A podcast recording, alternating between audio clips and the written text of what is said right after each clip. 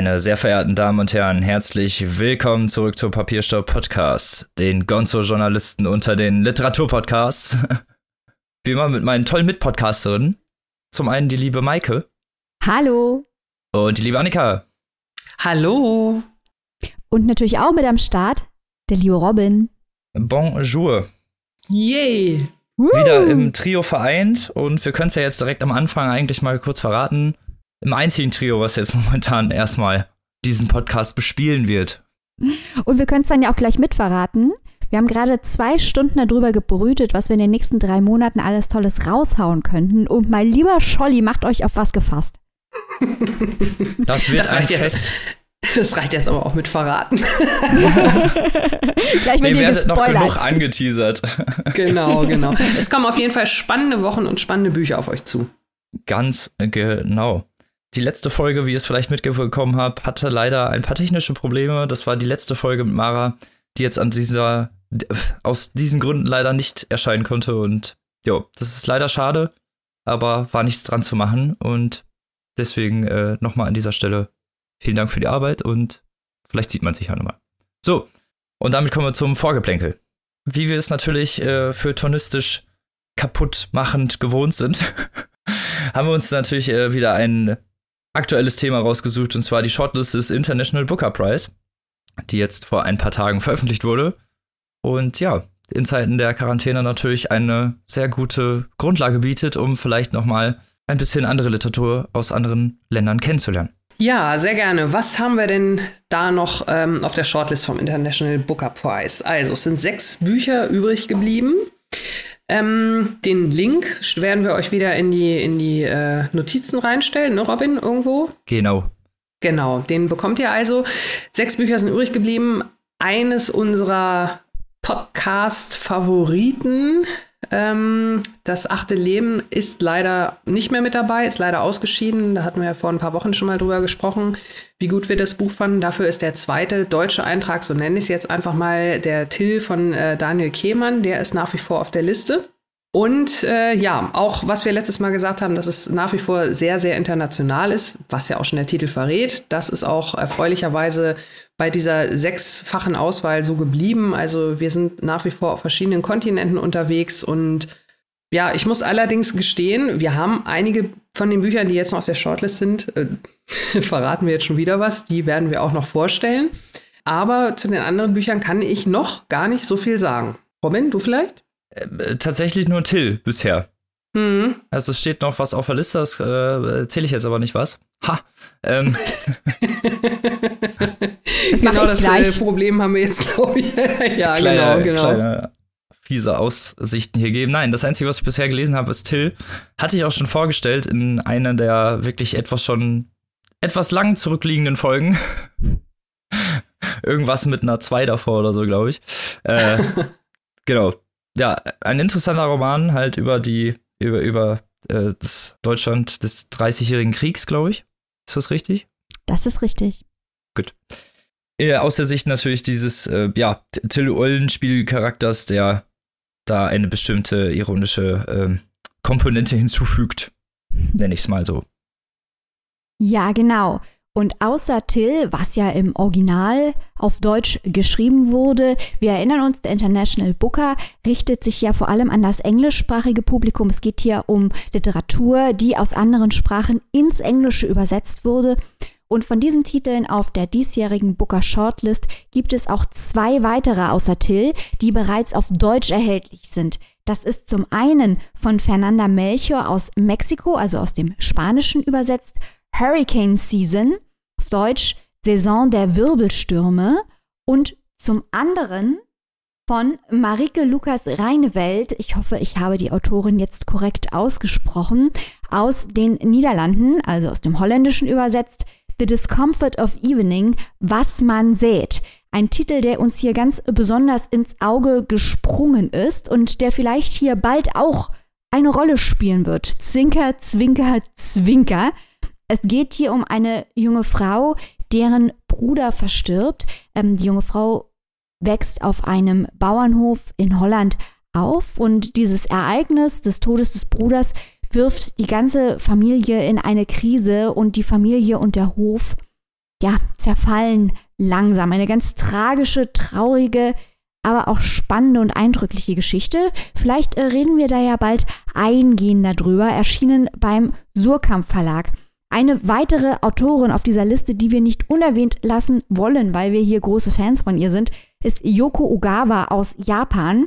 Wir haben in Erfahrung gebracht, dass ihr Titel, der hier auf der Liste steht, The Memory Police, im Jahr 2021, also schon nächstes Jahr, bei Liebeskind in Übersetzung erscheinen wird. Und wer es nicht erwarten kann, der kann jetzt schon beim Verlag Liebeskind nachschauen. Da gibt es einige Titel von Frau Ogawa auf Deutsch. Äh, das kann man jetzt schon lesen und sich auf äh, das nächstjährige Erscheinen von The Memory Police freuen.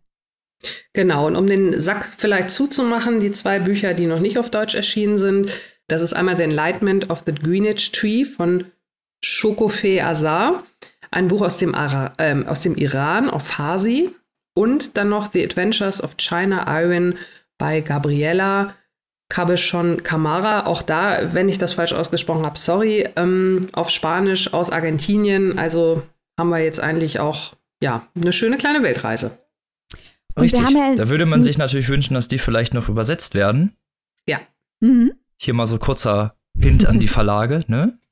Und wir haben ja auch in den letzten Folgen häufig angesprochen, dass jetzt in Corona-Zeiten gilt, insbesondere gilt, es gilt immer, aber jetzt ganz besonders Support Your Local. Gerade auch für Debütautoren, aber auch für übersetzte Literatur. Gerade aus Sprachen, die nicht so häufig übersetzt werden, ähm, ist es wichtig, also Stichwort hier Farsi und so mhm. weiter, mhm. ist es wichtig, dass wir als Leser die Augen offen halten für ungewöhnliche Nationalliteraturen und vielleicht auch mal kleinere Verlage, Autoren, die bei uns noch unbekannter sind, damit uns sowas nicht entgeht. Denn nur wenn wir das kaufen und die Verlage damit auch Geld verdienen können, bekommen wir mehr dieser ungewöhnlichen, interessanten Bücher und werden nicht immer nur mit 0815 Bestsellerkram abgespeist. Vollkommen richtig. Da würde man sich doch freuen und gerade ich habe einen kleinen Fable für südamerikanische Literatur, da würde Argentinien natürlich meine Seele erfreuen. Das war unser Indie-Wort der Woche. Genau. Und ich glaube, ihr habt jetzt auch mal eine kurze Auswahl. Und wie gesagt, ihr habt ja gerade gehört, es wird auf jeden Fall noch was vorkommen. Und Till kann man sonst ja auch noch mal hier nachhören. Und dann habt ihr, glaube ich, auch schon mal, jetzt schon mal direkt, bevor es überhaupt mit den Büchern dieser Folge losgeht, was für die Quarantäne zu lesen. Ich meine, da sind wir doch direkt vorne mit dabei. Genau. Mir richtig was auf die Ohren. Wenn, wenn so ihr schon, äh, wie wir alle auch, mehr oder weniger zu Hause eingesperrt seid, reist wenigstens ähm, international auf literarischen Wegen. Das ist doch schön, genau. oder? Ja, das ist ja. ein schöner, optimistischer Schlusssatz zu diesem Vorgeplänkel. Und optimistisch geht es hier nämlich auch weiter.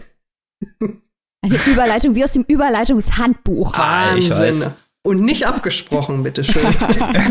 nee, wirklich nicht. Muss man ja auch mal betonen. Nee, es äh, war mal jetzt zufällig improvisiert, aber dann erzähl uns doch mal von deinem optimistischen Buch, liebe Annika. Wir sind schon sehr gespannt. ja, ich habe heute ähm, die Optimisten dabei, im Original The Great Believers von Rebecca Mackay. Und ähm, die liebe Maike hat ja vorhin schon gesagt, wie fleißig wir hier schon vor Aufnahme dieser Sendung ähm, wieder ganz lange äh, geplant haben, was wir in den kommenden Wochen machen. Und so war es natürlich auch vor ein paar Wochen schon, als wir den Plan für diese Sendung gemacht haben.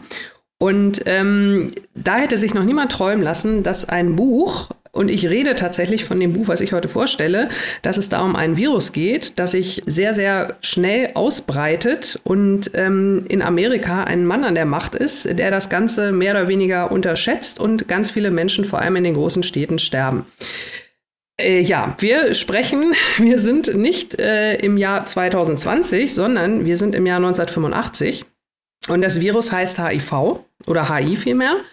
Also es geht in die Optimisten um den, ja, um den Ausbruch äh, der AIDS-Krise Mitte der 80er, vielleicht mal ganz platt gesagt. Das ist ähm, ein Thema. Auf der einen Seite könnte man jetzt denken, naja, das ist vielleicht irgendwie ein bisschen weit weg. Auf der anderen Seite ist es dann dadurch, dass wir gerade wieder halt äh, ja unter einem Virus äh, leiden, ist es dann irgendwie doch wieder ähm, relativ aktuell, weil es halt tatsächlich diese Komponenten hat, die ich, die ich am Anfang schon ähm, erwähnt habe. Und wenn man sieht, wie heutzutage die Menschen, sage ich mal so, zusammenrücken und ähm, aufeinander Rücksicht nehmen und Stichwort Stay at Home und, und äh, schützt eure älteren oder Risikogruppen und so weiter. Und wenn man dann so ein Buch liest wie Die Optimisten, wo man sieht, wie zu Beginn der AIDS-Krise mit diesem Virus umgegangen wurde, also da sind wir doch schon irgendwie eine ganze, eine ganze Ecke ge weit gekommen, so möchte ich es vielleicht mal sagen. Also in den 80ern, als, als AIDS ausbrach, äh, keiner wusste so richtig, ähm, was ist das jetzt für eine Krankheit. Die Krankheit wurde auch als Schulenkrebs anfangs bezeichnet, betitelt. Und ähm, genau in dieser Szene beginnt also das Buch. Wir sind 1985 in Chicago und unser Protagonist ist Yale, ein junger Mann, ein schwuler junger Mann, ein Kunstexperte. Und ähm, das Buch beginnt eigentlich auch, ähm, ja, wirft einen direkt in die Problematik rein, weil die erste Szene spielt gleich auf einer Beerdigung oder vielmehr auf einer Trauerfeier für einen anderen jungen schwulen Mann, äh, Nico, der also kürzlich verstorben ist. Und die Clique ähm, trifft sich bei einem Freund, ähm, um ja, Nico zu betrauern, weil die Clique natürlich nicht bei der richtigen Beerdigung dabei sein durfte, weil damals, ne, ähm, ja, die Eltern, der Sohn war schwul, das wurde geheim gehalten, viel Versteck und so weiter und so fort und dann mit diesem schwulen Krebs und so weiter. Also lange Rede, kurzer Sinn, ähm, die Eltern absolut ja, haben ihren Sohn mehr oder weniger verstoßen, haben ihn dann quasi als, als Sterbenden wieder aufgenommen. Und äh, die eigentliche Familie, ähm, in der Nico sich bewegt hat, also sprich seine ganzen Freunde und so, die macht jetzt halt für ihn nochmal eine extra Trauerfeier. Dabei ist, wie gesagt, dieser Yale, unser Hauptcharakter des Buches, und dabei ist auch Fiona, das ist die Schwester von dem verstorbenen Nico. Die ist Anfang 20 und ähm, fungiert, sage ich mal, so ein bisschen als Kit, der dann den gesamten Roman zusammenhält, der nämlich auch noch auf verschiedenen Zeitebenen spielt. Dazu komme ich gleich. Jedenfalls ist die junge Fiona also eine junge Frau und sie sieht ihre ganzen Freunde um sich herum mehr oder weniger krank werden, wegsterben. Keiner weiß so richtig, dieses HIV-Virus, äh, diese, diese Krankheit AIDS, was steckt da jetzt genau dahinter? Ähm, wie kann man das ähm, heilen? Wie kann man das behandeln? Wie kann man überhaupt überleben, wenn man das hat? Also auch da wieder ähm, viele Fragen, wenig Antworten, ähnlich wie es jetzt auch mit unserem aktuellen Virus ist. Nur da war das halt so, hatte ich ja eingangs schon kurz erwähnt, ähm, das ganze Thema wurde ja mehr oder weniger komplett totgeschwiegen. Also es ist ja relativ ähm, bekannt damals, äh, Ronald Reagan, der damals Präsident der USA war, der hat ja unheimlich viel im Nachhinein natürlich Kritik eingesteckt. Es hat ja Jahre gedauert, bis er das Wort AIDS überhaupt das erste Mal in den Mund genommen hat. Ähm, in einer äh, ähm, Ansprache als Präsident. Äh, ich glaube, das war tatsächlich erst kurz nachdem Rock Hudson gestorben ist, als es dann sich also wirklich überhaupt nicht mehr wegdiskutieren ließ. Ja, ich finde das also sowieso grundsätzlich eine sehr interessante Thematik, wie das damals alles war. Kann man sich damals, ist ja noch nicht allzu lange her, 35 Jahre, aber trotzdem schon so ein bisschen eine andere Welt. Das Buch heißt aber trotzdem Die Optimisten und es ist nicht alles furchtbar traurig, auch wenn es sich jetzt bisher, bis hierhin vielleicht so angehört hat. Nach dieser Beerdigung wird die Geschichte also weitererzählt von dem Yale, der über besagte Fiona eine ältere Dame trifft. Die nennt sich, die heißt, die nennt sich nicht so, die heißt tatsächlich so, das ist Nora und das ist von Fiona ähm, die Großtante. Und diese Frau hat ganz viele Bilder, Kunstwerke, Skizzen ähm, aus Paris und zwar aus den 1910er, 1920er Jahren. Also so, ich sag mal, stellt euch das vor, Paris vor dem Ersten Weltkrieg. Da hat man ja vielleicht schon so ein bisschen so ein kleines Bild vor Auge. Da hat also Nora, die Großmutter von Fiona, in Paris gewohnt und hat ganz viele äh, naja, ich sag mal, sie war so eine Muse damals ähm, von jungen Malern, die vielleicht kurz vor dem Durchbruch standen oder ihn vielleicht schon erzielt hatten und diente den Malern also als, ähm, ja, als, als Muse, als Inspiration, als Geliebte, wie auch immer. Und sie hat diese ganzen Kunstwerke und nimmt nun Kontakt über ihre Großnichte zu diesem Kunstexperten Yale auf. Das ist also zum einen eine Geschichte und zum anderen gibt es noch eine parallele Erzählung, die in Paris im Jahr 2015 spielt. Und da sucht Fiona ihre Tochter. So, das ist jetzt alles, hört sich alles ganz furchtbar viel und ganz furchtbar auf, auf einmal an. Und was hat das alles miteinander zu tun? Ähm, also es gibt Themen, die in allen drei Handlungssträngen, sage ich mal, ähm, eine Rolle spielen. Also drei Handlungsstränge. Äh, die alte Großtante, die von früher aus, dem, aus, dem, aus der Zeit vor dem Ersten Weltkrieg erzählt, die hat auch genauso eine Generation junger Männer zu betrauern, die verloren gegangen ist. Also die Männer, die in den Krieg gezogen sind, die dann auf einmal weg waren. Und das ist ja genau das, was Yale Mitte der 80er auch mitmacht, durchmacht, dass seine Freunde um ihn rum alle an diesem Virus, oder nicht alle, aber sehr, sehr viele, es ist wirklich erschreckend, erkranken und sterben. Und in Paris im Jahr 2015 wenn man sich jetzt mal überlegt, Paris 2015, was war da so los, ne? Terror und so weiter und so fort.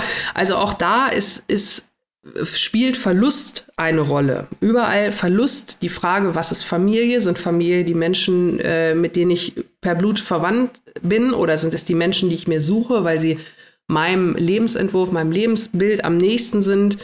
Ähm, es sind viele Fragen, die da eine Rolle spielen. Verlust, Familie. Das Buch heißt trotzdem Die Optimisten weil diese, diese Gefühle, die da drin sind, natürlich ist es sehr traurig und melancholisch und Trauer und so weiter und so fort, aber die Menschen lassen sich nicht unterkriegen. Und ähm, sie bleiben dran und sie bleiben dabei und ohne dass jetzt irgendwie ähm, am Ende ein, ein äh, riesen Happy End ist wie irgendwas. Es bleibt doch eine, eine optimistische Grundstimmung. Also ich will jetzt nicht sagen, es ist ein furchtbares Ende, um Gottes Willen. Äh, das war jetzt kein Spoiler meinerseits, sondern auch wenn das Buch traurig ist und natürlich bedingt durch die Thematik viele traurige Dinge passieren, ja, liest es sich dennoch angenehm. Ich kann das gar nicht wirklich richtig gut beschreiben. Ich habe es einfach unheimlich gerne gelesen, weil Rebecca Mackay wirklich einfach echt eine tolle Schreiber hat. Also ich habe es auch gelesen äh, und war auch ganz begeistert, genau wie du, Annika. Nicht nur wir, auch andere wichtige Literaturkritiker, fast so wichtige wie wir, haben zugestimmt. Das hat deswegen den Pulitzer-Preis 2019 war es äh, Finalist und hat die Carnegie Medal for Fiction gewonnen in den USA. Also ist da ganz groß besprochen und auch gefeiert worden. Und ich möchte gleich drei Dinge ansprechen. Ich halte mich auch kurz, aber das Buch war so toll, das muss ich jetzt machen. Zum einen finde ich, dass dieses Buch eine ganz perfide Dynamik entwickelt. Denn ab einem bestimmten Punkt ist nicht mehr die Frage, ob die Leute dort sterben, sondern wann wer als nächstes stirbt. Es mhm. ist fast wie ein Kriminalroman und das Virus ist der Täter und es geht um und du fragst dich, wer ist als nächster dran und ähm, du wirst durch die gute Schreibe von Mackay entwickelt man eine wahnsinnige Beziehung zu diesen Protagonisten, zu Yale und auch zu seinen Freunden und man denkt sich, nee, aber den kannst du nicht, also den kannst du jetzt nicht sterben lassen und doch sie kann. Und das ist wahnsinnig bedrückend, weil diese Leute versuchen sich zu schützen ähm, und es ist äh, beklemmend und beängstigend, mit ihnen mitzuerleben, in welcher Atmosphäre sie das durchmachen. Und was mich auch ganz besonders berührt hat, ist, Annika, du hast es auch gerade schon angesprochen, dieses Motiv der Erinnerung. Also es ist diese Parallelführung der Lost Generation und der Schwulen, die durch die AIDS-Epidemie sterben. Und ein ganz wichtiges Thema ist eben, dass diese Leute tot sind, aber dass sie dadurch nicht wirklich weg sind, weil der mhm. Verlust, also diese Leerstelle, die sie hinterlassen, ähm, die besteht weiter. Deswegen sind auch die Bilder, die du angesprochen hast, Annika, äh, bei Nora ganz wichtig, weil diese Bilder bezeugen, wer dabei war, wen es gab und wer auch nicht mehr da war und was mit diesen Leuten passiert ist. Und diese Kunst und im Stück weit ja auch der Roman, auch wenn das fiktionale Charaktere sind, die bezeugen halt, dass diese Leute da waren und dass sie auch bis zum heutigen Tag einen Einfluss haben auf ihre Freunde, die sie hinterlassen haben, auf ihre Familien, die sie hinterlassen haben. Und das wird wahnsinnig sensibel dargestellt. Noch eine dritte mhm. Sache kurz. Wir hatten hier letztens drüber gesprochen, das ist schon ein paar Folgen her, wer eigentlich welchen Roman schreiben darf. Ähm, Rebecca Mackay ist erkennbar kein schwuler Mann. Sie schreibt aber über schwule Männer in den 80ern und ihr ist da sehr wenig Kritik entgegengebracht worden und ich finde auch sehr zu Recht. Denn sie schafft das auf eine fantastische Art und Weise, die Lebenswirklichkeit dieser Männer darzustellen und denen eine Stimme zu geben äh, und denen Würde zu geben und denen Plastizität zu geben. Und das zeigt auch, dass man eben nicht identisch sein muss ähm, mit den Personen, die man darstellt, sondern dass man einfach nur wahnsinnig gut schreiben muss. Und das ist völlig ausreichend für einen ehrlichen und wahrhaftigen Roman. Und äh, riesengroße Empfehlung ist ein ganz tolles Buch. Ja, da möchte ich mich, äh, ähm, gute Hinweise, Michael, da möchte ich direkt äh, gleich nochmal zwei auch von aufgreifen. Wir können schön den Ball hin und her spielen. Ähm, zum einen hast du ja auch gesagt und habe ich ja auch schon gesagt, das ist natürlich ein, ein trauriges Buch und ähm, es sterben Leute und man, äh, ne, die Autorin schreckt da wirklich vor nichts zurück. Ich musste vorhin kurz und äh, nur kurz als Vergleich, weil ich weiß, wir haben, was das Buch angeht, sehr unterschiedliche Auffassungen. Aber ähm, ich musste, ich musste gerade an Ein wenig Leben denken von Hanya Yanagihara. Diesem Buch wurde ja oft vorgeworfen, dass es ähm, in Anführungszeichen Torture-Porn ist. Dass es also darum geht, äh, den Leser, die Leserin total zu quälen. Da kann man jetzt drüber diskutieren. Das soll hier auch gar nicht ähm, im Mittelpunkt stehen. Aber genau diese, diesen Vorwurf, würde ich jetzt sagen, kann man Rebecca Mackay überhaupt nicht machen.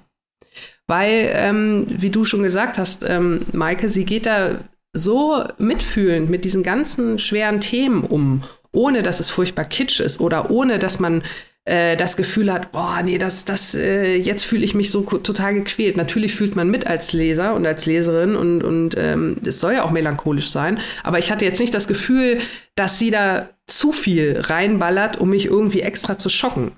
Ja, äh, wobei ohne jetzt zu viel abdriften zu wollen, ich war ein großer, großer Fan von Ein wenig Leben.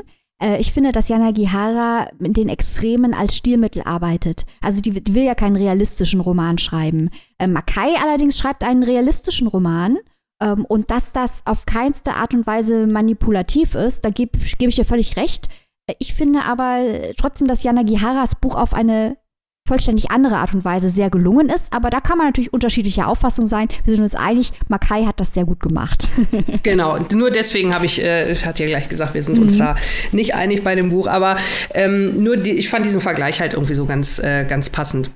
Und die zweite Geschichte auch da nochmal, und ich muss das jetzt an dieser Stelle noch einmal ausdrücklich erwähnen, falls das in meiner Vorrede nicht klar geworden ist. Ich will natürlich auf gar keinen Fall das AI-Virus mit dem Coronavirus äh, vergleichen. Ne? Also nicht, dass da irgendjemand was falsch versteht. Aber es sind halt, es geht um diese Mechanismen, die ich in diesem Buch gelesen habe und die ich jetzt teilweise auch wieder feststelle. Ähm, zum Beispiel, das hat mich damals in dem Buch total geschockt.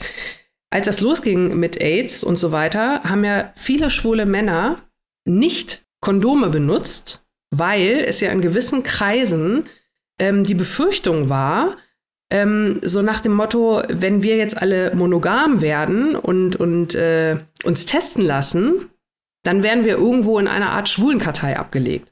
Das heißt, äh, die schwulen Männer hatten, hatten Angst, wenn sie getestet werden, dass das halt irgendwo, äh, dass sie dann irgendwo auf eine schwarze Liste kommen oder was auch immer.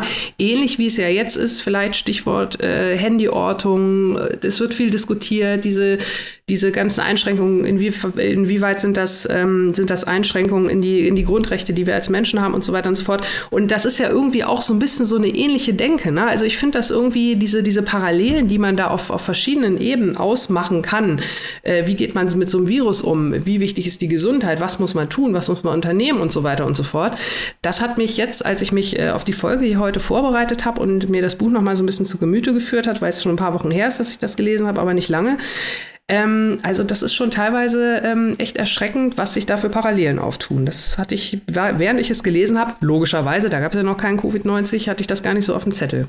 Äh, wobei, ich glaube, diese Angstdynamiken, die sind vergleichbar. Dass Leute irgendwie Angst haben, es ist ein unsichtbarer Gegner und so weiter. Mhm. Aber ich glaube, ein ganz, ganz fundamentaler Unterschied ist, dass die Schwulen damals und natürlich auch noch heute, aber damals in einem ganz anderen Ausmaß wirklich eine diskriminierte Minderheit waren und wirklich mhm. extremen Repressionen ausgesetzt waren. Und dass dann ausgerechnet diese Gruppe ähm, auch noch überdurchschnittlich oft betroffen war, hat natürlich den Leuten in die Hände gespielt, die sie sowieso schon diskriminieren wollten. Die da mit mhm. Argumenten kamen, wie das ist irgendwie die Strafe Gottes und wie du eben schon gesagt hast, das ist Schwulenkrebs und so, was natürlich mhm. völliger Schwachsinn ist, weil jeder kann das bekommen. Da musst du nicht schwul für sein. Ähm, und damals hat man das wirklich politisch und auch gesellschaftspolitisch ausgenutzt, ähm, um die Schwulen weiter zu verfolgen und zu stigmatisieren und als abartig zu brandmarken. Und das spielt halt auch bei Makai eine große Rolle, und das ist natürlich ein, ein gewaltiger Unterschied zu dem, was wir heute erleben. Ja, klar, natürlich. Also äh, aus, ähm, zusätzlich kommt ja noch oben drauf, dass ähm, der Fall damals besonders tief war. Also das wird auch in dem Buch gut äh, rausgearbeitet. ähm, dass viele der Protagonisten, wie gesagt, wir befinden uns im 1985, Chicago, ähm, das war so Anfang der 80er, war das echt so eine schwulen Hochburg, so ein Mekka. Also, dass, dass viele erzählen in dem Buch, dass das gerade die Zeit war, 82, 83, 84, bevor das alles so, so schlimm wurde, dass, dass die Schwulen gerade in Orten wie Chicago, wo es auch eine Szene gab, wo es auch ein Stadtviertel gab, wo es, wo es äh, Boys Town gab, dass sie das Gefühl hatten, das erste Mal, okay, jetzt tut sich langsam was, jetzt, jetzt können wir mal rauskommen, jetzt können wir uns mal zeigen, jetzt können wir mal einen Christopher Street Day machen mhm. und da kommen auch mal ein paar mhm. Leute und jetzt können wir überhaupt mal Händchen halten auf der Straße rumlaufen, ohne dass, äh, jetzt können wir einfach mal leben, mal so ganz platt gesagt, mhm. und zack, kommt das Virus. Und diese Fallhöhe halt, ne, von, von Hoffnung, äh, jetzt äh, können wir uns der Gesellschaft ein bisschen mehr annähern und dann kam halt dieses Virus und das, diese Fallhöhe wird in diesem Buch auch nochmal thematisiert und das macht das Ganze natürlich nochmal dramatischer. Ja. ja. Also Klingt. sehr, sehr empfehlenswert, wirklich gut geschrieben und ähm, liest sich weg wie nix. Klingt unglaublich interessant. Ich konnte jetzt leider nicht so viel dazu sagen. Aus gegebenen Gründen habe ich mich da jetzt mal zurückgehalten. Aber Robin, weil ich das Buch nicht gelesen habe. Also jetzt dich nicht. überzeugen, Robin. Ja, Definitiv. Es klingt unglaublich interessant. Würde ich mir sehr gerne zugute führen, wenn die Zeit das erlauben würde. Podcast-Struggle, wir hatten das ja schon. Ja, ja. Und vielleicht sollte man auch nicht unerwähnt lassen, ähm, häufig wird ja AIDS heute als ein Problem der Vergangenheit dargestellt und natürlich hat man es äh, besser im Griff als äh, im Jahr 1985. Aber äh, das ist immer noch eine globale Krise. Wer sich darüber informieren will, kann auf unaids.org gehen. Ähm, da wird er erfahren, dass schon über 35 Millionen Menschen an AIDS gestorben sind, dass es immer noch jede Menge Neuinfektionen gibt ähm, und dass dieser Kampf nicht gewonnen ist. Also auch wenn das hier ein großteilig historischer Roman ist, dessen Teile, die in der Gegenwart spielen, eher der Illustration der Folgen der Vergangenheit äh, dienen, sollte man doch nicht vergessen, dass es immer noch ein aktuelles Problem ist, das in der heutigen Gemengelage häufig gerne übersehen wird.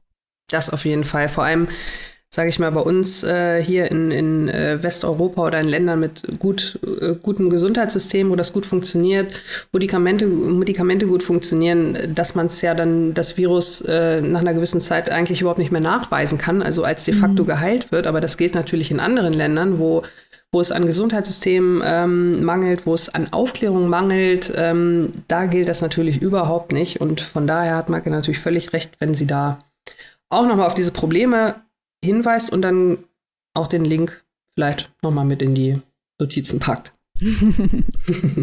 ja, also wie gesagt, ein tolles Buch zu einem äh, wirklich sehr, sehr spannenden Thema. Ähm, es gibt auch noch andere ähm, tolle Bücher oder, oder Verfilmungen zu, falls ihr da Interesse zu habt. Nur kurz ein Stichwort: Wendy Shills and the Band Played On und das Leben geht weiter heißt es auf Deutsch. Das gibt es als Buch und auch als Verfilmung. Oder The Normal Heart, ähm, ein äh, noch relativ aktueller Film, der ist erst ein paar Jahre alt. Äh, beide Bücher bzw. Filme behandeln also dieses Thema wie das losging, alles mit, mit äh, AIDS, äh, wie es totgeschwiegen wurde, wie die Menschen darunter gelitten haben und so weiter und Rebecca Mackay, ähm, sei es als Startpunkt, wenn ihr überhaupt nichts äh, von dem Thema wisst, wenn ihr vielleicht damals zu klein wart, um es so ein bisschen live mitzukriegen oder wie auch immer. Holt euch das Buch, das lohnt sich und es ist wirklich ein gut geschriebener Roman. Und wenn wir schon bei coolen Tipps sind, habe ich auch noch einen. Die beste Stadt in Amerika, Minneapolis, hat den besten äh, jungen Lyriker derzeit zu bieten. Und das ist ein schwuler HIV-positiver junger Lyriker mit dem Namen Danes Smith. Da könnt ihr euch auch mal äh, seine Gedichte reinziehen zu all diesen Themen. Äh, ganz hervorragend. Don't Call Us Dead ist zum Beispiel ein hochgelobter Gedichtband von ihm. Das klingt doch auch gut. Ja, also Rebecca Mackay, Die Optimisten, ist erschienen im Eisele Verlag am 30. März 2020, ist also fast noch druckfrisch, 624 Seiten, also wirklich ein schönes Buch jetzt zum Durchschmökern, vielleicht auch über Ostern. Holt euch das Hardcover für 24 Euro oder das äh, Corona-freie E-Book, das ansteckungsfreie E-Book für 19,99. Lesen. Klingt doch nach einer sehr tollen Auswahl. Das Und ist es. So optimistisch geht's hier direkt weiter.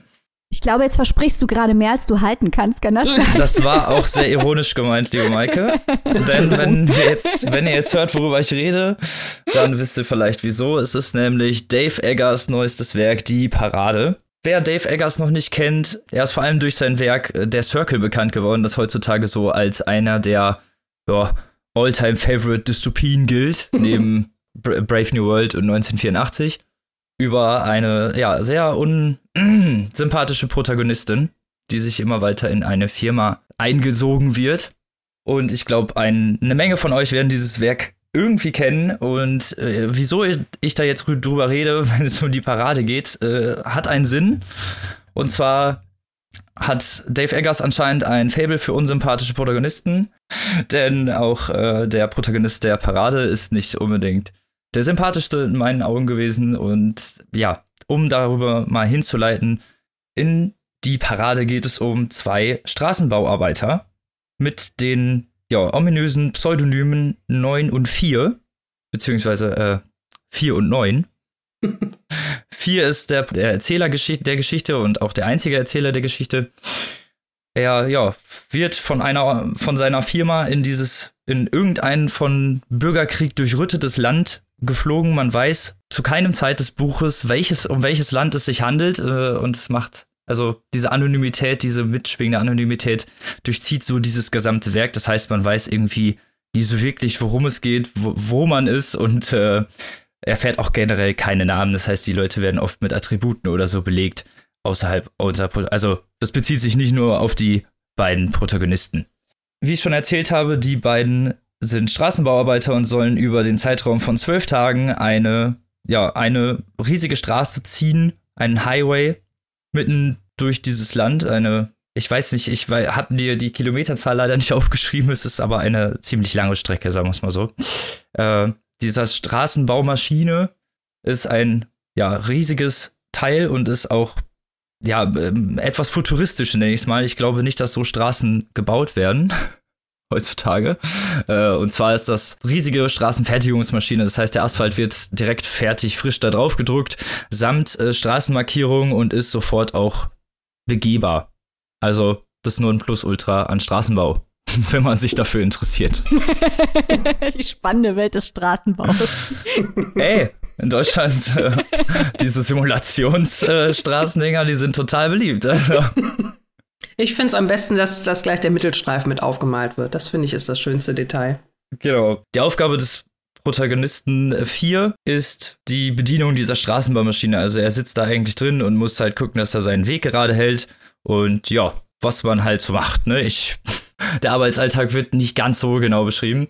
9 hingegen ist dafür zuständig, Hindernisse von der Straße zu räumen. Das heißt, der soll vorne wegfahren und schauen, dass ähm, ja keine Passanten auf der Straße rumlaufen, keine großen Gegenstände und sonst was und zwischendurch sich immer mal wieder bei vier zurückmelden und äh, um den ja, Status zu berichten.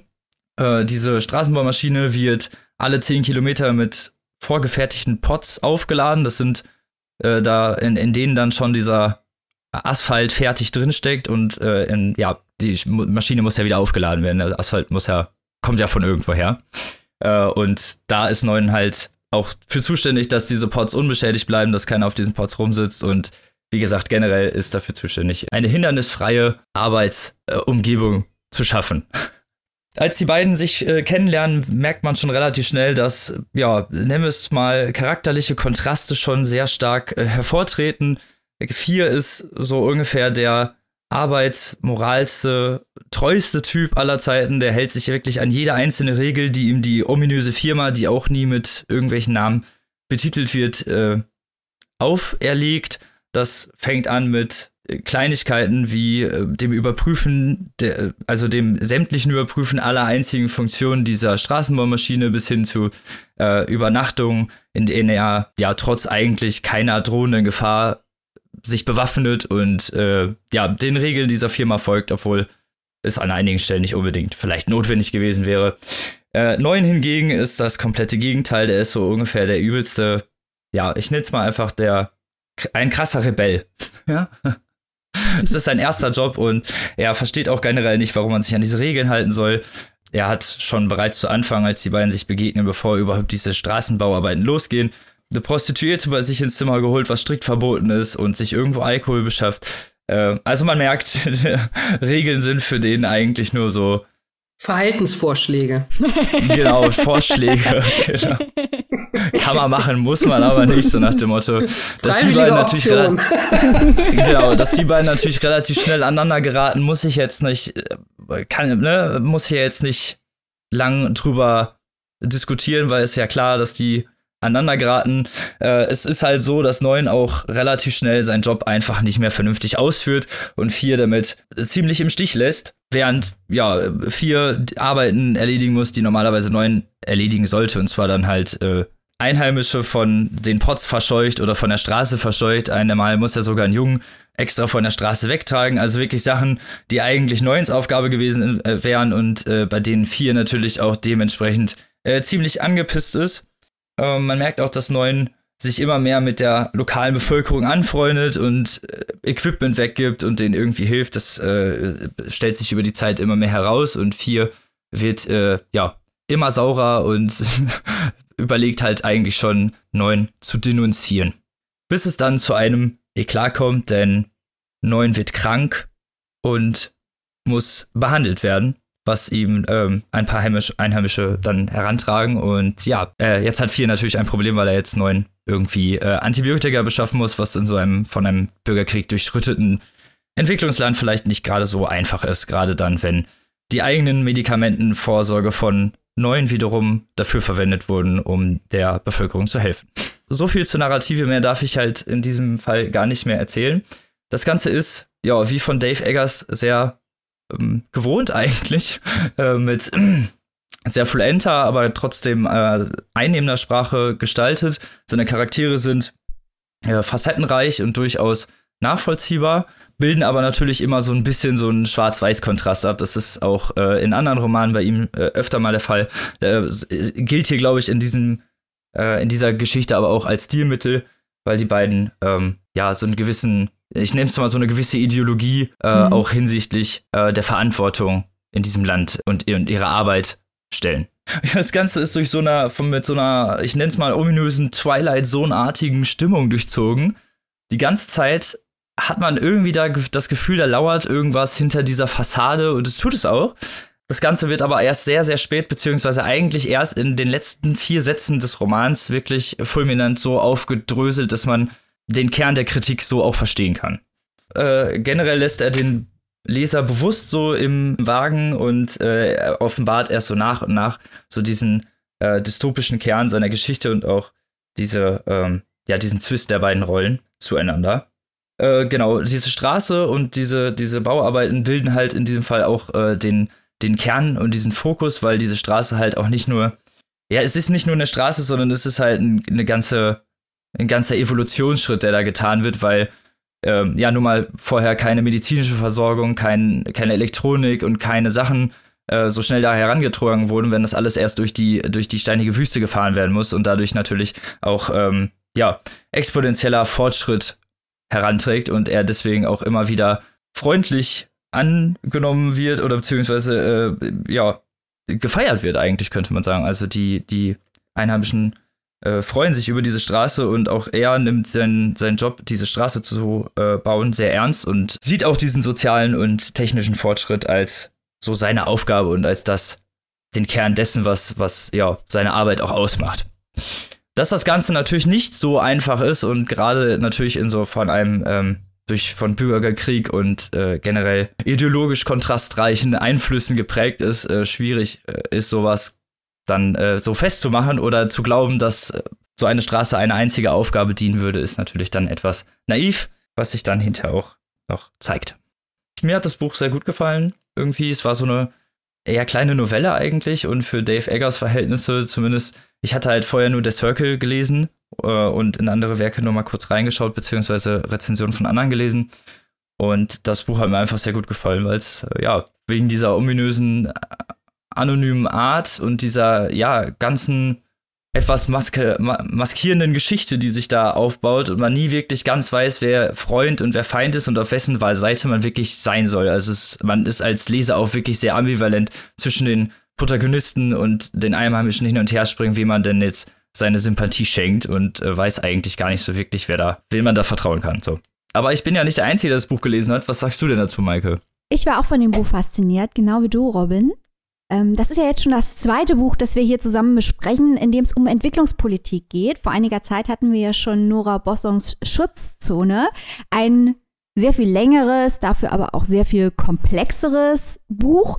Dave Eggers nicht unbedingt der King des subtilen Schreibens, aber das will er hier ja gar nicht, hast du ja auch schon gesagt. Nein. Das ist ja eher eine Parabel, die soll ein bisschen krude sein. Und ich habe das genauso gelesen wie du, dass ähm, vier und neun verschiedene Haltungen des Westens repräsentieren in diesem Fall und auch äh, verschiedene Haltungen äh, in Bezug auf die Entwicklungspolitik. Also vier ist der korrekte, was natürlich erstmal gut ist, aber er ist halt auch der große äh, Bürokrat. Also er konzentriert sich voll auf seine Aufgabe. Er geht eigentlich nicht wirklich Beziehungen mit den Leuten vor Ort ein. Er kommt da rein, er zieht seinen Job durch und er geht wieder und lässt die ganze Armut und alles einfach zurück. Und neun ist das andere Extrem. Der kommt dahin als Westerner, äh, der kommt dahin als äh, westlicher Entwicklungshelfer, und hält das alles für ein riesengroßes Abenteuer. Der macht zwar auch so nebenbei seinen Job, aber eigentlich ist er da, äh, um sich die Einheimischen anzugucken, so wie im Zoo. Ja, auch immer weniger und auch immer mehr.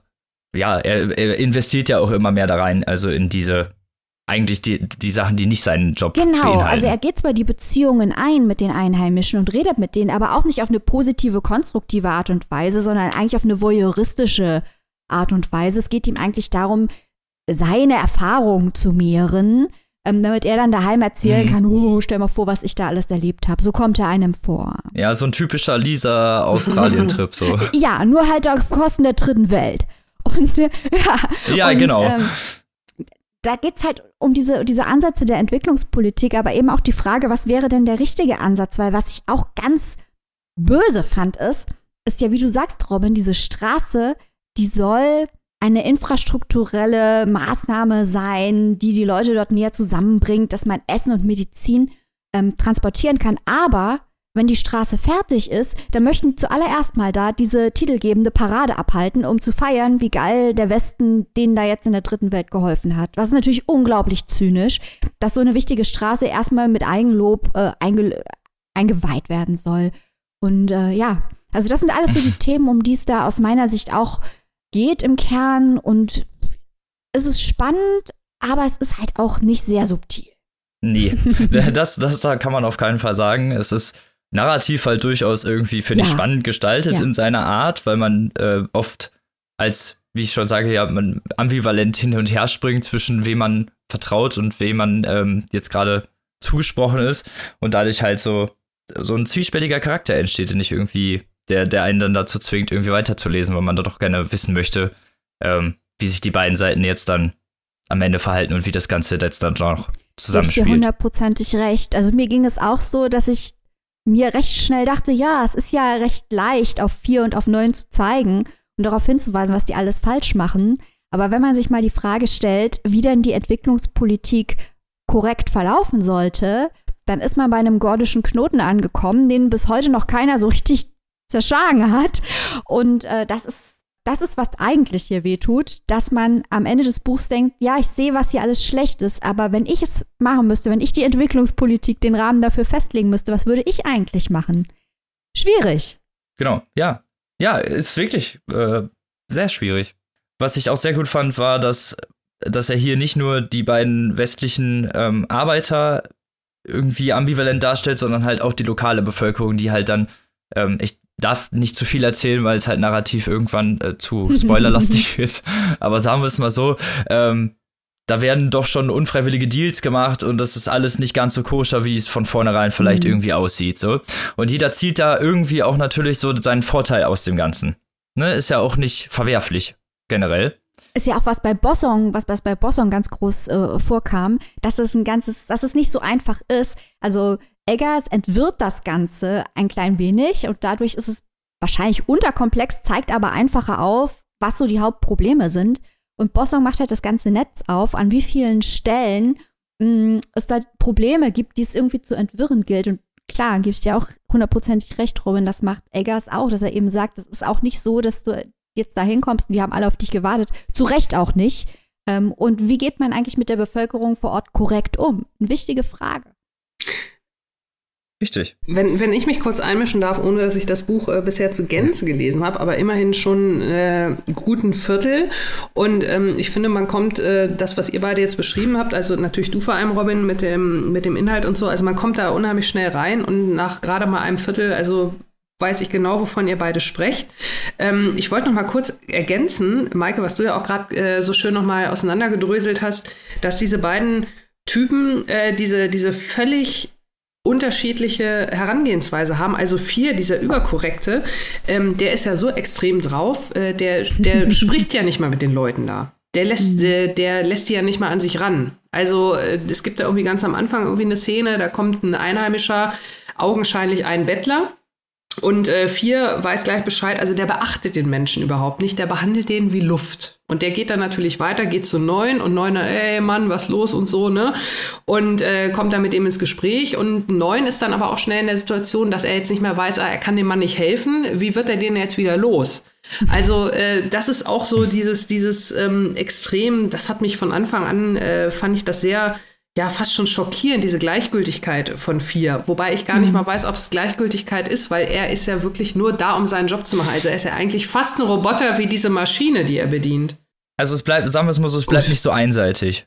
Also vier ist nicht dieser, dieser mhm. Abziehcharakter von einem Hardworking und dann überfahre ich notfalls auch ein Kind. Mhm. Also so ist es nicht. Ähm, es gibt da durchaus persönliche Töne und auch bei neuen, dass man seine ja, auch die Schattenseiten seines Verhaltens sieht, wo man natürlich am Anfang vielleicht so als Humanist erstmal für ihn jubelt, weil er halt natürlich wirklich irgendwas auch für die Bevölkerung macht und irgendwie, ne, wirklich versucht zu helfen, aber er, wie es Maike schon halt gesagt hat, das ist, äh, ne, alles nicht unbedingt nicht aus äh, uneigennützigen mhm. Gründen und dementsprechend natürlich auch äh, fragwürdig und äh, äh ja. dementsprechend auch mhm. gefährlich.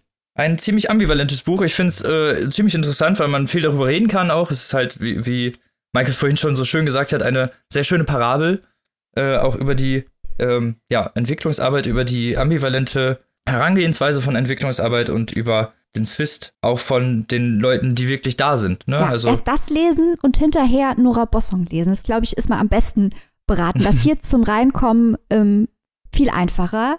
Genau, das ist sehr seicht. Also, ne, das ist wie wir schon gesagt haben, das ist Metaphoriken und die Metaebene ist ja jetzt nicht so, muss man nicht viel. Aber trotzdem graben. wichtig. Also, also, was er sagt, ist trotzdem wichtig und richtig. Keine Frage. Ist erschienen im Kiwi Verlag, könnt ihr euch erwerben im Hardcover für 20 Euro oder in der keimfreien E-Book-Edition für 16,99 Euro. Hat nur 177 Seiten, heißt man ist dementsprechend auch relativ schnell durch. Brillant übersetzt von der lieben Ulrike Wasel kommen wir von ominösen Entwicklungsländern, anonymen Entwicklungsländern äh, zu exotischen Orten. Und zwar dem Schwarzwald. Exotischer geht's ja wohl nicht. Zumindest nicht in Deutschland. So. und damit übergebe ich an die liebe Maike und bin schon wirklich mehr als gespannt auf diesen Debütroman. Genau, wie Robin schon richtig sagt, es handelt sich hier um einen Debütroman und seit Wochen ähm, rühren wir die Trommel dafür und machen das auch weiterhin. Wenn ihr schon Support Your Local macht und euren lokalen Buchhandel unterstützt in den Corona-Zeiten, dann denkt insbesondere an die Debütautoren, die jetzt keine Möglichkeit haben, ihre Bücher anständig zu bewerben, weil alle Lesungen, Buchmessen, Interviews etc. abgesagt sind. Leona Stahlmann hat ein Buch geschrieben, wie ich es noch nie gelesen habe, nämlich einen BDSM-Bildungsroman. Als ich dieses Buch las, fragte mich jemand, oh, worum geht es denn da? Und ich sagte, was ich gerade zu euch sagte. Und dann hieß es, ui, ist das wie Fifty Shades of Grey. Nun habe ich nie Fifty Shades of Grey gelesen und argumentiere. Wo ist das ein Ich argumentiere hier rein aufgrund meiner eigenen Vorurteile und sage, nein, das ist nicht wie Fifty Shades of Grey. Hier geht es also nicht irgendwie um super krasse Sexszenen oder Pornografie oder irgendwas. Hier kommen gar keine richtigen Sexszenen eigentlich vor. Es geht nämlich um etwas komplett anderes. Es geht nämlich darum, dass die Protagonistin Mina, die 16 Jahre alt ist und wie Robin schon ansprach, im Schwarzwald aufwächst, ähm, ihre Sexualität entdeckt, wie das Teenager nun mal tun, aber sie stellt eben fest, dass ihre Sexualität nicht so ist wie die der meisten anderen Teenager um sie herum. Und sie stellt sich dann die Frage, stimmt etwa was nicht mit mir? Bin ich irgendwie nicht normal? Und darauf weist auch der Titel hin, der Defekt. Sie fragt sich, ob ihre Veranlagung eine Form des Defekts ist, den es zu heilen gilt. Und man kann sich dann natürlich schon vorstellen, was das mit so einem jungen Menschen macht, wenn er befürchtet, dass mit ihm irgendetwas nicht stimmt. Und in dem Buch geht es darum, wie Mina es schafft, mit ihren sexuellen Vorlieben klarzukommen. Und das wird auf eine sehr lyrische, anspruchsvolle Art gemacht. Da wird also die ganzen billigen Klischees, an die man vielleicht zuerst denken mag, wenn man Fifty Shades of Grey im Hinterkopf hat, die werden hier alle nicht bedient.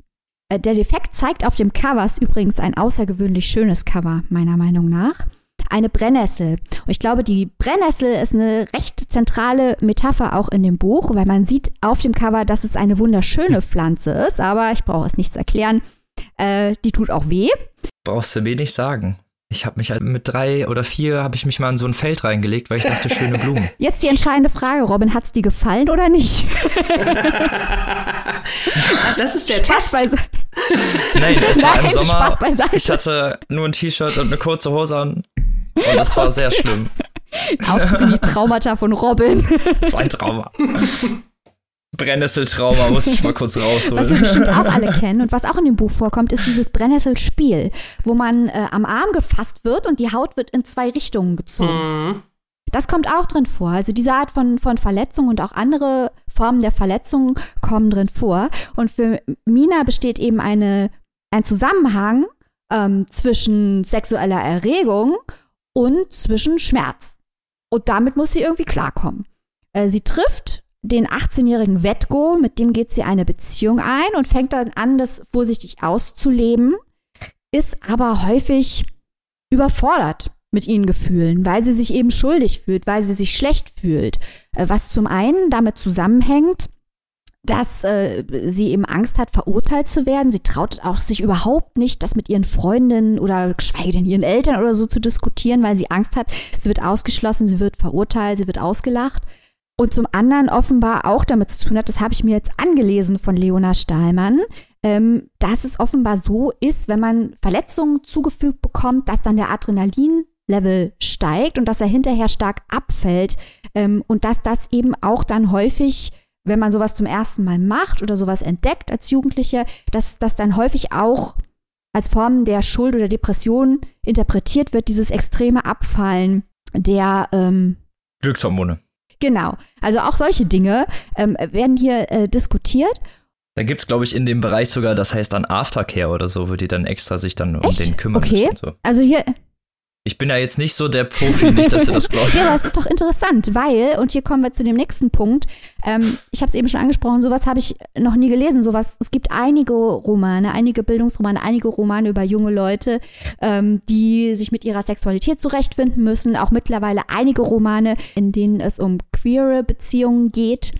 Aber äh, BDSM ist immer noch ein Tabu, wird selten angesprochen. Und Leona Steimer macht es hier eben.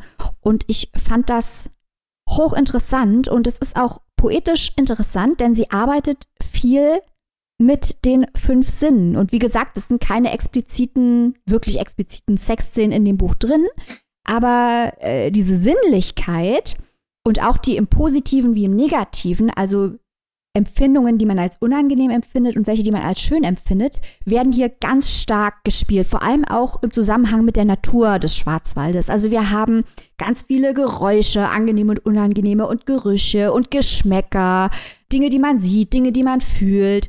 Irgendwelche Zweige, die knarren und saure Beeren, die gegessen werden, bis hin natürlich auch zu den Schnitten, die wehtun. Ähm, damit wird ganz extrem gespielt. Und ich muss auch sagen, das ist teilweise ein bisschen, also das muss man wirklich auch aushalten. Das wird sehr ausgereizt und erschwert die Lektüre ein Stück weit. Aber das ist hier natürlich auch ein poetisches Verfahren. Das ist gewollt. Das ist hier das Stilmittel. Da muss man sich aber so ein kleines bisschen durchbeißen durch all die Sinneseindrücke, weil es natürlich die Geschichte an manchen Stellen verlangsamt. Hätte es, hätte es denn auch gereicht, vielleicht irgendwie ein bisschen weniger Sinne zu benutzen, um denselben Effekt zu erzielen? Meinst du so? Das ist jetzt die Frage. Also man merkt ganz stark, ah, okay. das ist eine schwere, das ist eine gute. Das kann man sich dann immer schwer Frage, anmaßen. Aber ne? es ist auch eine Frage, die schwer zu beantworten ist, weil es sehr schnell offensichtlich wird in dem Text, dass es eben das Stilmittel von Leona Stahlmann ist, ähm, hier verschiedene Arten der Sinneseindrücke gegenüberzustellen und eben auch zu fragen, was ist denn Schönheit und was ist denn Schmerz und was ist denn normal. Und all diese Begriffe zu hinterfragen. Und das macht sie sehr geschickt, indem sie die Natur einbezieht und diese Beschreibung und Erfahrungen einbezieht, was natürlich auch ein ganz Panorama aufmacht, denn eigentlich sind ja auch die Empfindungen, die gemeinhin als angenehm gelten, ähm, nur wirklich gültig und interessant, wenn die andere Seite auch vorhanden ist. Und das ist alles eine Frage der Balance und des Ausmaßes und der persönlichen Präferenz. Und das alles schwingt im Hintergrund mit, wenn wir diese ganzen Beschreibungen hören. Äh, gleichzeitig muss ich sagen, dass ich die ganzen, also ich teilweise schon ein bisschen mich durch die ganzen Beschreibungen durchkämpfen musste, was aber, wie du gerade schon selber vermutet hast, Robin, das Verfahren selbst nicht diskreditiert. Das ist dann auch ein Stück weit Geschmackssache. Und was ich euch noch vorlesen wollte, ähm, das war ein Interview in der Zeit. Da habe ich ein Zitat von Leona Stahlmann abfotografiert, weil ich mir dachte, wenn wir dieses Buch besprechen, lese ich euch das vor, weil ich es so interessant fand. Äh, da wurde nämlich Leona Stahlmann gefragt, gerade weil sie sich dieses ungewöhnliche Thema ausgesucht hat, was sich eigentlich so als Debütroman verkauft und was eigentlich so valide Themen sind. Und da sagt sie, ich glaube tatsächlich, dass sich etwas geändert hat im Lauf der letzten Jahrzehnte. Früher war die Eintrittskarte in den Literaturbetrieb ganz bestimmt eine gewisse Form von etabliertem Habitus. Das hat sich aber längst aufgelöst. Was heute am allermeisten vergoldet wird, ist Haltung. Und zwar scheißegal welche Haltung, nur eine Haltung musst du haben. Wenn du keine hast, wirst du nicht wahrgenommen. In dieser Aufmerksamkeitsökonomie gehen alle unter, die leise Zwischentöne anschlagen und die irgendwie fragile, luzide Debüts liefern. Das will kein Schwein mehr lesen. Ich fand, das ein, ich fand das ein wahnsinnig mutiges und wahres Zitat. Deswegen ist mir auch wichtig, hier darauf hinzuweisen, dass dieses Buch eben nicht mit den Klischees nicht nur laut sein will und nicht nur flashy sein will, um sich zu verkaufen, sondern dass es eben diese Nuancen äh, alle drin hat. Gleichzeitig fand ich das Zitat interessant, weil es natürlich wahr ist, dass bei Twitter, ähm, ja, dass bei Twitter das, was, was laut und was laut ist, äh, eher vergoldet wird und dass natürlich diese Reichweiten, diese Social Media Reichweiten immer wichtiger sind. Aber ein schönes Zitat auf jeden Fall, zumal ja dann so ziemlich jeder auch gleich irgendwie im ein Buch im Hinterkopf hat, ne? Ja, weil man könnte ja, wie gesagt, man könnte ja annehmen, dass es hier so flashy sein will. Es ist, es ist aber nicht so. Gleichzeitig äh, finde ich ähm, ist interessant, äh, was Leona Stahlmann eben sagt, äh, weil diese, ja, diese lauten Themen immer mehr stattfinden. Aber wir, wir trommeln hier für die Nuance in diesem Podcast. Wir wollen die Nuance haben. Ja. Ja, ich fand das Zitat von Leona Stahlmann sehr richtig und sehr wichtig. Deswegen hier auch nochmal der Hinweis. Dieses Buch ist nicht nur einfach laut und flashy, sondern es ist auch anspruchsvoll und stellt Fragen, und äh, schaut auf Nuancen und Zwischentöne. und von, diesen, und von diesen Büchern braucht es ja auch viel, viel mehr. Und ich finde gerade in diesem, in diesem äh, Zusammenhang, äh, den Vergleich, Maike, den du ganz am Anfang gezogen hast zu Fifty Shades, ich könnte mir vorstellen, dass das ähm, Leona Stahlmann vermutlich häufiger so gehen wird, weil die BDSM-Szene hat ja, ist mir zumindest nicht bekannt, um Gottes Willen, keine äh, große Lobby in der Literaturszene, in der Belletristik, sagen wir es mal so. Und wenn das Stichwort fällt, wird natürlich jeder zuerst Fifty Shades, aus welchen Gründen auch immer, äh, in den Ring werfen. Ähm, ich habe es damals gelesen, das Buch, weil ihr wisst, ich gehe auch gerne mal dahin, wo es so richtig weh tut. Und äh, das meine ich jetzt gar nicht in diesem BDSM-Zusammenhang, sondern rein literarisch natürlich. Und äh, was ja damals bei, bei Fifty Shades, äh, Fifty Shades ist ja eigentlich überhaupt kein richtiges BDSM-Buch. Also klar, da geht es um, geht's viel um Sex und äh, da wird auch viel über Sex geschrieben und da geht es auch mal ein bisschen härter zur Sache. Aber ähm, wenn man sich so mal ein bisschen mit der Thematik befasst, mit, mit so einem richtigen BDSM-Verhältnis, was gehört dazu, äh, Dom, Sub, was haben die für ein Verhältnis und so weiter und so fort.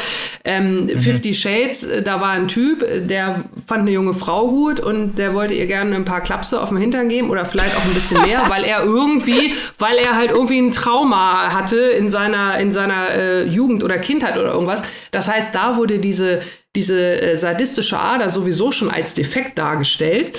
Und äh, das Ganze drumherum mit dieser Beziehung, sie, eine Jungfrau, die noch nie einen Mann hatte, äh, gerät an diesen, an diesen Sadisten und der hat natürlich nichts Besseres zu tun, als sie äh, da quasi zu unterjochen. Sowas würde, sage ich mal, so ein richtiger Dom in der BDSM-Beziehung natürlich nie machen. Also lange Rede, kurzer Sinn. Ähm, der Defekt scheint mir, ohne dass ich das Buch gelesen habe, ähm, scheint mir auf jeden Fall äh, von dem, Maike, was du jetzt erzählt hast, äh, doch der weitaus realistischere Ansatz zum Thema BDSM zu sein. Nur ganz kurz, Annika, danke für diese Nacherzählung von Fifty Shades of Grey. Ich habe jetzt einen russen Comedy-Roman. Total witzig. Entschuldigung, nein, also jeder so wie er will, ne? Gar kein Ding. Und äh, wenn jemand nee, Fifty Shades ja, lesen will, weil es nee. da hot ist und zur Sache geht, jeder so wie er möchte. Ich stoße mich immer nur daran, wenn es heißt, Fifty Shades of Grey ist das BDSM-Buch, weil in der Szene, so wie ich das damals mitbekommen habe, weil ich das sehr interessant fand, dass das Thema eben mal aus der Schmuddelecke rauskommt, aber dann doch bitte richtig und nicht so zu dem Punkt finde ich wirklich sehr interessant, genau das, was du halt auch schon sagst, dass es halt wirklich schnell von der Gesellschaft als Perversion abgestempelt wird und auch sehr schnell in die, ja, wirklich, ja, wie du schon sagst, Schmuddelkiste und auch, äh, ja, nennen wir es mal, kranke Kiste abgestempelt wird, so. Und dass das halt ganz normale, ja, Gefühle sind, die halt, ne, einfach eine ganz normaler, nennen wir es mal, Fetisch, die halt, den halt jeder auch irgendwie in, in, in seiner Art besitzt das ja überhaupt auch nicht ungewöhnlich äh, oder sonst irgendwas ist, sondern halt einfach nur eine andere Art der sexuellen Auslebung, wird äh, genau sonst sehr schlecht porträtiert oder halt dann in überbordenem Wannabe-Romantisierung, die halt, so wie ich es halt verstanden, wie du es auch schon gesagt hast, äh, genau die schlechten Seiten von BDSM darstellt und genau so das nämlich nicht sein sollte, wie das halt in Fifty Shades of Grey und anderen BDSM-Vertretern, das ist ja nicht der einzige, äh, dargestellt wird. Ja, bei Fifty Shades ist es ja tatsächlich auch so, dass Christian, der Hauptcharakter, der BDSM praktiziert, als ja krank, als, als traumatisiert irgendwie dargestellt wird ähm, und muss geheilt werden. So, und Maike, ja. äh, wenn ja, du, genau. äh, so wie ich dich mhm. vorhin verstanden habe, verfolgt ja Leona Stahlmann nicht unbedingt ein anderes Rezept, äh, Konzept, ein anderes Konzept, sondern, also A ist natürlich der Blickwinkel anders. Und diese ganze Frage, ne, vielleicht hat ja Mina könnte ja sein. Vielleicht hat ja Mina Fifty Shades of Grey gelesen und stellt jetzt fest, uh, ich habe ähnlich, jetzt bin ich auch irgendwie krank. Ne? Also ich meine, was, was ist denn das? Da braucht es Bücher wie Der Defekt, die auch mal das Ganze, sage ich mal, realistisch, sensibel und authentisch so ein bisschen schildern. Genau. Und realistisch, genau, wie du schon sagst, realistisch darstellen und auf, die, auf der Gefühlsebene auch vernünftig und nicht halt einfach irgendwie halt irgendwie Romantisierung, oh, wir machen mal ein paar Ketten ja. dazwischen und dann passt das schon.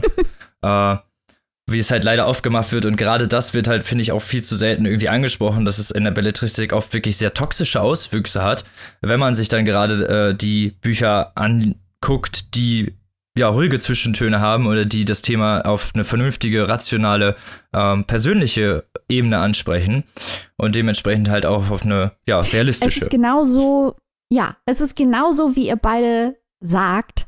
Äh, denn Leona Stahlmann vertritt eben einen komplett anderen Ansatz. Ihr geht es halt darum, dass es der Protagonistin möglich ist und möglich sein muss, ein gesundes Verhältnis zu ihrer Sexualität zu entwickeln mhm. und damit zu Rande zu kommen. Und deswegen wird natürlich auch dargestellt, wie sie dazu kommt. Und sie stellt sich dann natürlich Fragen, weil diese, diese sexuelle Orientierung hat ja Auswirkungen auf ihr gesamtes Leben. Stichwort, ich kann es bei meinen Eltern nicht ansprechen oder kann es bei meinen Freunden nicht ansprechen oder ich muss mich schämen. Mhm. Genau diese gesellschaftliche Stigmatisierung, die halt ständig, genau. ständig stattfindet. Auch die, das Ganze immer halt in die Perversion drängt und auch, ja, ne, viele Fetische ja. in diese Perversion drängt, wo man dann denkt, man, man ist komisch. Ja, und das strahlt eben, wie gesagt, auf alle äh, Bereiche auch ihrer eigenen Individualität, ihrer, ihrer Identitätsfindung auch aus. Weil sie stellt sich dann Fragen, wie zum Beispiel, ja, kann ich denn ein Sub sein und eine Feministin? Geht das überhaupt? Was hat denn meine Präferenz mit Gewalt gegen Frauen zu tun? Wo ist denn da die Grenze? Was ist denn da der Unterschied? Mhm. Und das sind natürlich super interessante Fragen, die in diesem Buch diskutiert werden. Ja, und die müssen auch, ähm, die müssen auch mal diskutiert werden und die müssen auch mal besprochen werden und da muss auch mal drüber nachgedacht werden. Also ich meine, BDSM ist ja jetzt nicht dadurch salonfähig äh, geworden, dass Amorelie äh, Handschellen mit Flausch irgendwie im Sortiment hat oder so, ne? Mhm. Und dann in der Fernsehwerbung zu sehen ist. Also ja, es wurde halt vieles ja als Perversion abgestempelt, ne? Also ich meine, im 18. Jahrhundert bist wahrscheinlich geköpft worden, wenn du irgendwo im Fellatio verschafft hast. Ähm, Oder wenn nicht, je nachdem, ne? Nein, aber ich wollte damit sagen, dass halt ne, über die Zeit viele Sachen natürlich als Perversion abgestempelt wurden, die heutzutage mhm. als ganz normal gelten und das natürlich immer nur eine Frage von gesellschaftlicher Akzeptanz ist. Und gerade solche Bücher dafür natürlich dann auch sorgen im Endeffekt, dass es dann vielleicht irgendwann auch mal anerkannt wird. Ja, also ein sehr interessantes Buch, eine, ein wichtiger Beitrag zu einer Debatte, die eigentlich gar nicht wirklich geführt wird, die man aber dringend mal führen müsste, genau wie ihr das eben ausgeführt habt. Man kann da dran rumkriedeln, das mache ich jetzt auch noch kurz. Äh, über ein paar Defekte, die man in äh, Debütromanen häufiger findet. Also das Pacing stimmt nicht so richtig. Dann shiftet irgendwann der Fokus zu Wetko und zu Minas Freundin Marlene und das funktioniert, das knirscht dann ein bisschen hin und her. Da kommen ein paar Plotpoints wie Kai aus der Kiste. Aber das ist alles Jammern auf hohem Niveau. Es ist so ein bisschen das Schachinger-Phänomen. Für Leute, die das nicht mitbekommen haben, letztes Jahr haben wir hier Tonio Schachingers Debütroman äh, gesprochen, nicht besprochen, nicht wie ihr, äh, und haben halt auch gesagt, das ist mega interessant, das ist mega spannend, es ist nicht hundertprozentig gelungen, aber wir wollen Bücher, die spannend sind, die interessant sind, die wichtig sind, die uns zum Diskutieren animieren. Die thematisch Richtig. auch mal ungewöhnlich sind. Und wenn dann da nicht alles hundertprozentig passt, ist uns es egal. Ähm, wir waren fasziniert, wir waren begeistert, wir haben gern drüber gesprochen. Und ähm, wenn es dann mal ein bisschen knirscht, nicht so schlimm, das ist besser als irgendwas, äh, was vielleicht narratologischen Kriterien hundertprozentig rund ist, aber uns am Ende des Tages äh, kalt lässt. Und deswegen raten wir auch zu Der Defekt. Genau. Wo kriegt man das denn? Der Defekt äh, erschienen im Kein und Aber Verlag. Auch das müsste schon darauf hinweisen, dass das nicht Fifty Shades of Grey Niveau ist, sondern ganz was anderes. ähm, das kostet 22 Euro das Buch und die keimfreie E-Book-Variante kostet 17,99 Euro. Aber wenn ihr die Möglichkeit habt, das in eurem lokalen Buchhandel zu erstehen, würde ich dazu raten, weil das Buch wirklich außergewöhnlich schön gestaltet ist. Da kann ich nur zustimmen. Lies dieses Buch. Und das gilt ja auch eigentlich generell für alle Bücher dieser ja, Folge. Wie immer. Oder wie fast immer. Fast immer. Ja, ja, eben. Also das ist ja auch nicht vorher immer ganz klar, ob man. Letzten äh, Endes ne? entscheidet. Wir sind zwar gut im Aussuchen, aber genau. im Endeffekt. Letzten Endes entscheidet ihr. Wir können euch nur, nur die Richtung zeigen. Den Weg müsst ihr selbst gehen. Oh Gott. Annika wird poetisch. Jetzt müssen wir schnell aufhören. Jetzt mit diesen theologischen, asketischen Worten verabschieden wir uns. Oh Leute, wollen wir noch ein paar Tipps geben, was wir nächste Woche machen? Ja, natürlich. Ich mache einen Vornamen. Äh, das ist mein Tipp. Mehr gibt's nicht? Mehr gibt's nicht. Ich mache ich mach einen Vornamen. Mehr gibt's nicht? Ja. Einen Vornamen, ja gut. Einen berühmten Einfach Vornamen. Nur einen Vornamen. Einen männlichen Vornamen. gut. Und, ich, und noch ein halbwegs aktuelles Buch, noch nicht ganz so alt. Dann sage ich einfach äh, drei Begriffe. Holland, Kühe, Depressionen. Okay, dann mache ich das auch. Äh, Münchner Vorstadt, Kajal, Bier. Na toll, jetzt habe ich ja mit meinem Namen, äh, jetzt habe ich alle so tolle Tipps gegeben. Komm, Annika, noch zwei. Du hast noch zwei. Ich muss jetzt tatsächlich mal kurz überlegen. Also, dann gebe ich auch noch zwei Tipps dazu. Also, ich lese einen männlichen Vornamen, deutsche Autorin, letztes Jahr erschienen. Das muss aber reichen. Ja, konkrete Infos. Ja, Fast also wer jetzt nicht weiß, dem kann ich nicht mehr helfen. Na, wenn ich jetzt noch was Konkretes gebe, dann würde es wirklich zu viel. Dann hätte ich das anders machen müssen. Aber dann ist es jetzt so. ja. Versucht mal zu raten. Vielleicht kriegt genau. ihr ein, zwei oder alle drei genau. Bücher raus. Genau. Daran ist Wer ja alle der drei Spaß. Bücher errät, der gewinnt eine Waschmaschine. Yay. Das lohnt sich doch immer. Yay. Ein Bild von einer Waschmaschine. Eben. So. Und wer nächste Woche die Waschmaschine gewonnen hat, das seht ihr dann. Ähm, bis dahin wünsche ich euch natürlich eine schöne Woche. Lest was Gutes, hoffentlich natürlich eins der Bücher, die wir euch vorgestellt haben. Äh, bleibt gesund, bestellt lokal und auf Wiedersehen. Auf Wiedersehen. Tschüss.